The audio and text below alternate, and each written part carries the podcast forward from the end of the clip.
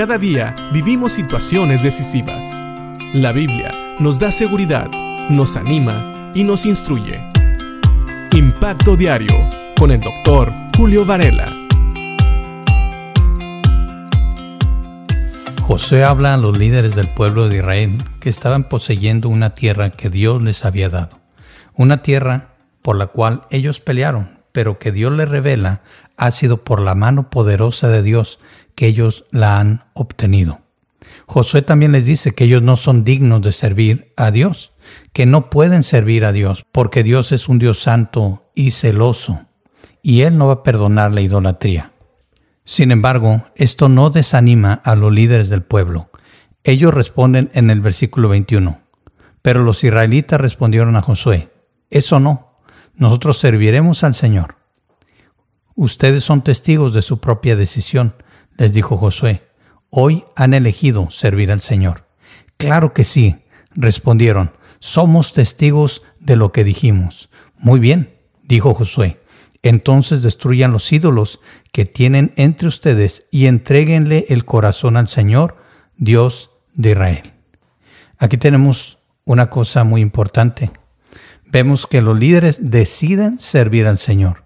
Ellos confirman, Josué les había dicho que ellos no iban a ser capaces de servir al Señor, que no eran dignos de servir al Señor, que el Señor era un Dios santo, un Dios celoso, que no iba a tolerar su pecado. Sin embargo, los líderes siguen firmes y eso es bueno.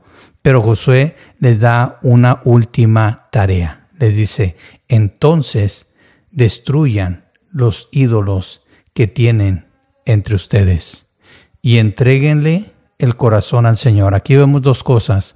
Los líderes tenían ídolos entre ellos. No era que no los tenían, ellos los tenían. Ellos estaban siendo confrontados porque en su vida había ídolos, porque ellos tenían ídolos entre ellos. Ellos habían enseñado a sus familias a tener esos ídolos. Ellos daban testimonio de tener ídolos. En pocas palabras, daban testimonio de su infidelidad al único Dios verdadero.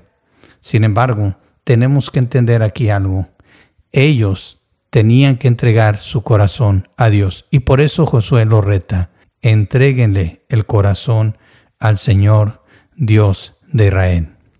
Sabes, a veces nosotros pensamos que estamos bien con Dios y tenemos ídolos en nuestras vidas.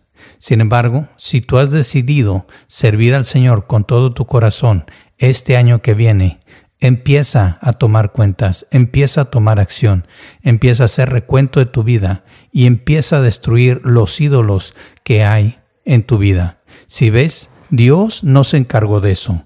Dios pudo haber destruido esos ídolos. Y a veces nosotros pensamos que Dios debe destruir los ídolos por nosotros. Sin embargo, aquí hay dos acciones de las cuales nosotros somos responsables. Primero, somos nosotros los que debemos de descubrir esos ídolos y destruirlos. Y segundo, tenemos que entregarle nuestro corazón a Dios.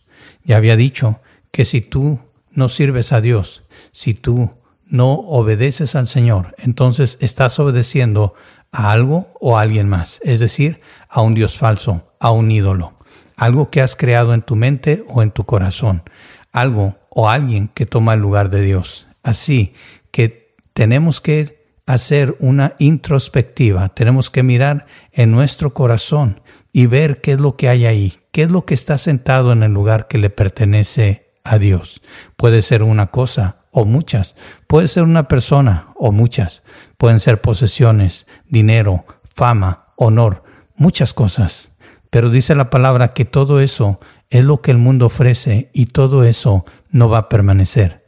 Así que busca en tu corazón, encuentra esos ídolos y decide destruirlos.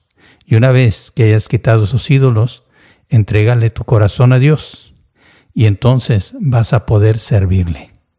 Hagamos esto, comencemos este año bien y tendremos ahora la oportunidad de servir a un Dios, al Dios verdadero, con todo el corazón. Piensa en esto y que Dios te bendiga.